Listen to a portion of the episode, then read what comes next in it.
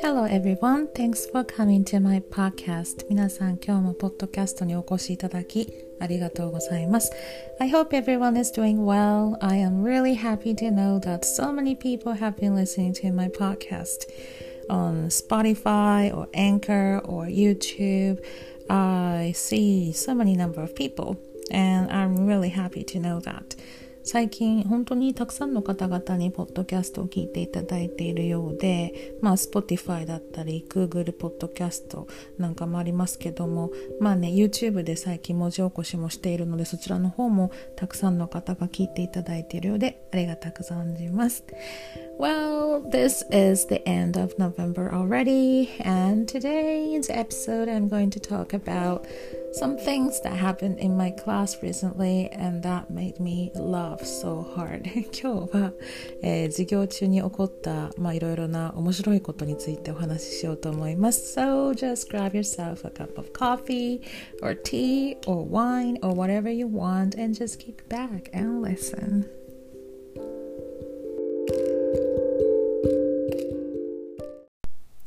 はいさてさて 私のレッスンというのなんですけれども、まあ3タイプありまして、個人レッスンですよね。そして少人数、まあ3、4人のクラス。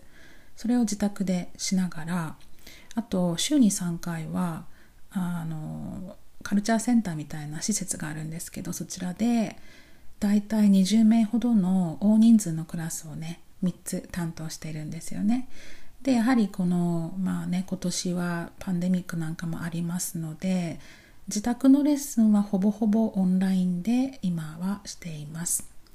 So I offer several kinds of lessons private lessons, small group lessons with three or four students, and also I have big classes, three big classes a week with about 20 students in one class.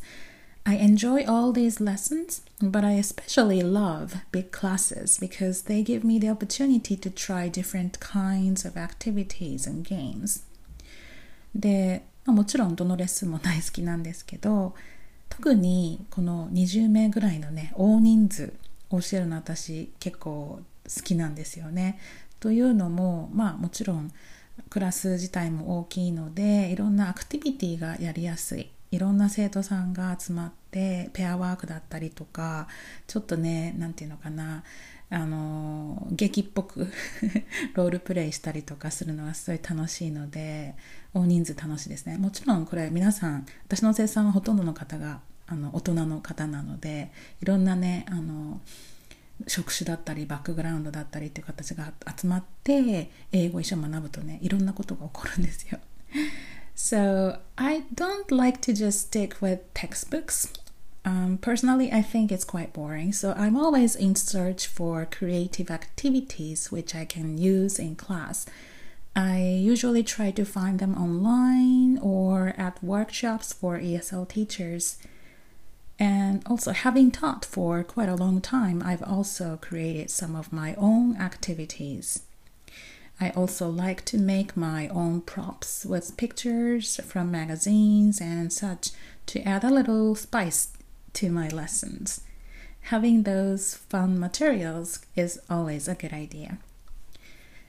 でもちろんテキストをね使ってレッスンはしますけれどもテキストばっかりにこうね固執して行うレッスンっていうのはあんま面白くないかなって自分的に思うので テキストの割合は半分ぐらいですかね。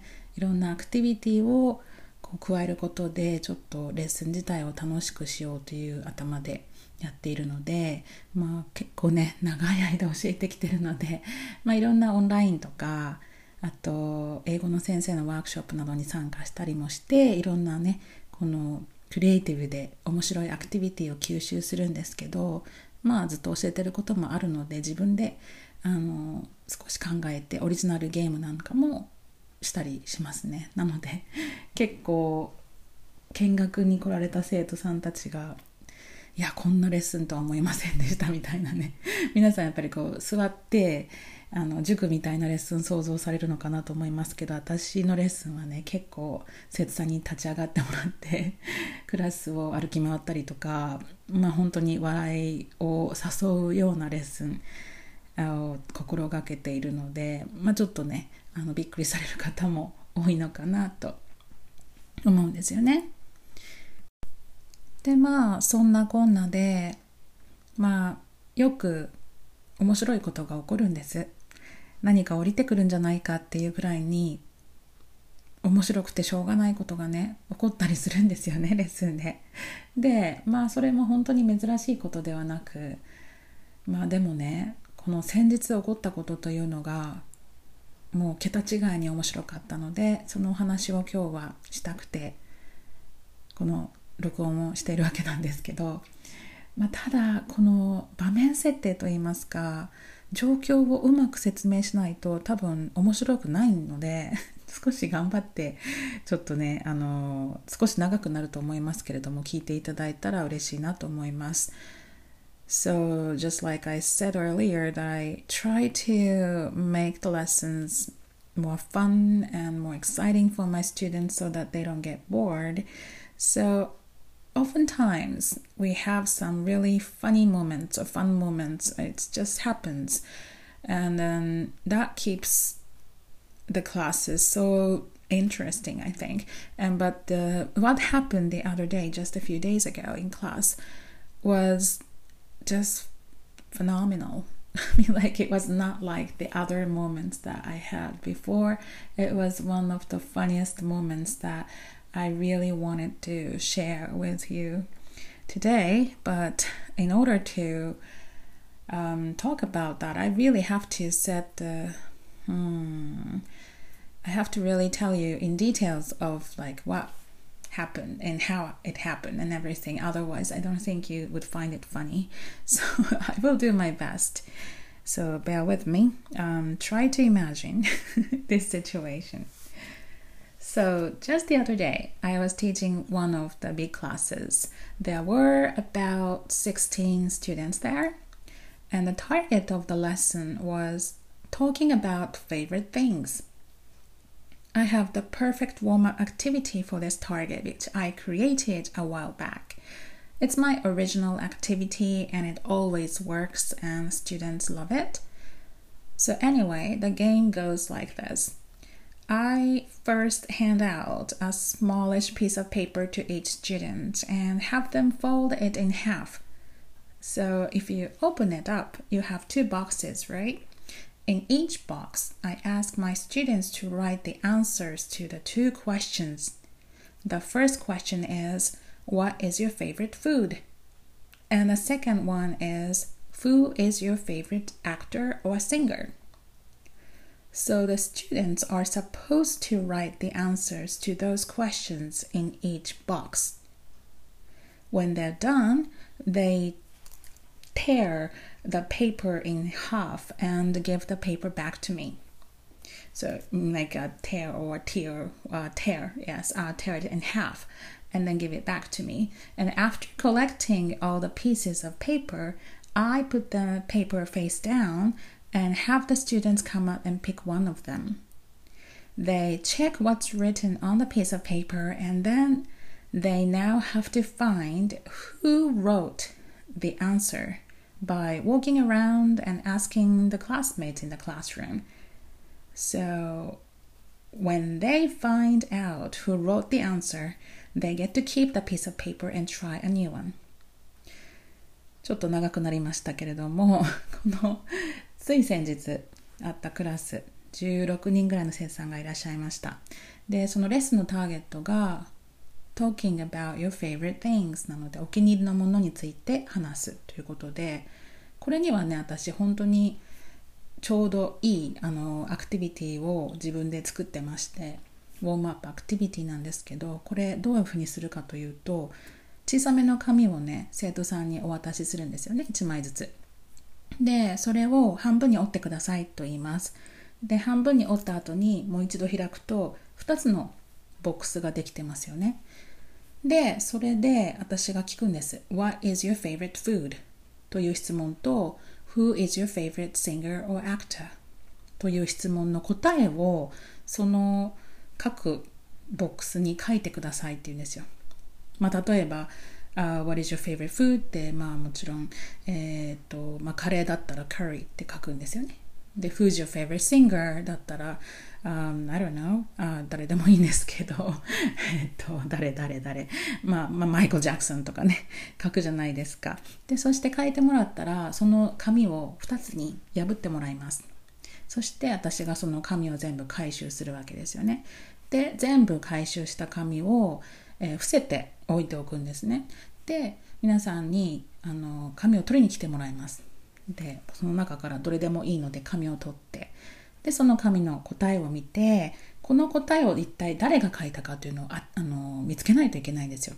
クラスの誰かが書いてるわけなのであの質問しながら、うん。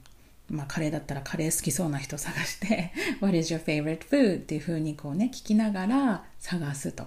でもしその答え書いた人が見つかったらその紙はキープワンポイントとしてキープできてまた違う紙を取ってまた探すみたいなそういうアクティビティがこのゲームの趣旨なんですよね。So far so good? ここまで大丈夫でしょうかで、まあ、anyhow, I did this game for about 10 minutes and it was time to finish 10 minutes later. So I asked all the students to stop and uh, most of them have found the, the, the who wrote the letters to the, uh, the, the questions. But there was just one student, and she could not, she hadn't found uh, one answer. I mean, like the owner of the one answer. So I asked her to shout to the rest of the classmates. For example, mm, uh, like who likes blah blah blah things like that. Who likes Michael Jackson or who likes Curry or things like that. So that I was expecting for one of the students to raise his or her hand. And、uh, まあそこでですね、10分ぐらいが終わって、ほとんどの方がそのゲームをね、終わってたんですけど、一人だけ生徒さんが見つけられてなかったんですよ。一つの答えを書いた人というので。なので、その生徒さんに、じゃあみんなに聞いてくださいと。例えばね、あの、カレーが好きなのは誰ですか ?Who likes curry? みたいな感じで聞いてくださいっていうふうに言ったんですよ。そしたら、その生徒さんが、Who likes さだまさしって言ったんですよね。さだまさし。で、誰も手を挙げなかったんですよね。その時に。で、私もなんか、さだまさしって書いた人いるんだみたいな感じだった。まあまあまあいいんですけど、でもそのクラス結構若めの生徒さんたちなんですよね。だからちょっと驚いたんですけど、でも誰も手を挙げない。ので、うんと思って私がその生徒さんの紙を見たら、ローマ字でそこには、さだまさしではなく、菅田将暉って書いてあったんですよ。菅田将暉って今ね、すごい旬の俳優さんですよね、若い。さだまさしが須田将暉だったんですよね。わかります？この面白さ。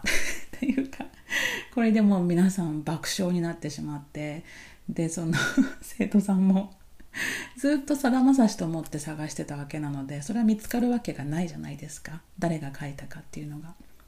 でもねこれねあのローマ字で書くと本当に似てるんですよ。Sada Masashi to Sada Masaki ga. So this is what happened. I mean, like uh, the student who couldn't find who wrote uh, the answer that she had. So I asked her to shout out to class who likes what's on the paper. And then so she did so, and then she shouted, "Who likes Sada Masashi?" Who is a very Sada Masashi is actually a singer, and then he was really popular, like 40 years ago I, I don't even remember but an old singer. So but nobody raised his or her hand. And i wondered for a minute and uh, because somebody has got to write i mean like somebody has written this answer so i had to go and take a look at it. And it said suda masaki who is a very young good looking actor and he's really popular right now. So it, but when, it, when it written in Roman letters, it really looks just like the same, like Isada Masashi and Suda Masaki, as you can imagine. So all the all the students, including myself, burst into laughter, and we were literally laughing our heads off. もう本当に大笑いしすぎて、ちょっとどうにかなっちゃうんじゃないかっていうね。 なんかもう思い込みってすごいなって思ったんですよ。まあ、考えれば考えるほど、このゲームをした時に、で、このさだまさしと間違えた生徒さんがまさにさだまさし世代だったんですよね。なので もう彼女にとってはもうさだまさしにしかも思えなかったのでも彼女もすごく笑ってたんですけどこんなことってあるんだっていうねそういうことがあったんです。so this is what happened and this is something that I've been wanting to share with as many as people as possible but まあでも本当ねこういう話ってその場にいないとこの面白さがねなかなか伝わらないかなとも思ったんですけど、まあ、とにかくこのクラスの中だけで終わらせておくにはもったいないと思いまして 今回シェアさせていただきました。I hope it made you laugh あの笑っていただけたらよかったなと思うんですけど。なんかね偶然と言いますかなんというかこんなことってあるんだっていうふうに思いました。ちょいちょいこういうね面白いことが起きるんです。でいつだったかな？うん前にも面白かったことがあってそれはターゲットがお買い物だったんですよ shopping the target of the class was shopping and as a warm-up activity I had my students in small groups like three or four students in one group and I told uh, the students to start with the sentence it goes like i'm going to eon and i'm going to buy an apple and clockwise the next student will go i'm to buy uh, i'm to go to ian and i'm to buy an apple and a banana. And the next student goes i'm going to ian i'm to buy an apple a banana and a cookie. Just like that. So they had to remember what the previous student said and then just keep doing that the whole time. But the key of this game is that the items that has to be the things that you can buy at Eon. このゲームがですね、あの3、4人のグループになっていただいて、そして最初の人が I'm going to Eon, I'm going to buy an apple アップルを買うと。で、次の人が I'm going to Eon and I'm going to buy an apple and banana というふうに ABC の順であのイオンで買えるもの買えるもの限定でそれをつないでいくというあのゲームをしたんですよね。これもよくするんですけど そしてちょっと聞いてたらいろんなグループを。あの一人の女性が F の担当だったんですよ。で F を思いつかずにずっと F なんかないかな F なんかないかなって話。やっとあって言って立ち上がって彼女が言ったんです。I'm going to Eon. I'm gonna buy an F cup bra F cup bra って言った後にでも B って言ったんですよめちゃくちゃ面白くないですか So the students who couldn't come up, come up with any item that start with F thought for a minute and then she suddenly stood up and she said, I'm gonna buy an F cup bra. But I'm B. That's what she said. That was hilarious. That was just hilarious. I mean, like, my students can be so funny. ね、面白いですよね。まあ、こういうことがね、たびたび起こるので、なんかこうねもう本当に退屈しないレッスンだなと私が仕組んだわけでもなく自然に起こるのが本当素晴らしいなと思った次第です Yeah, that's what I wanted to talk about today. I hope you enjoyed it. Lessons have to be fun. I really think that they have to be really creative. I mean, like, it cannot all be fun.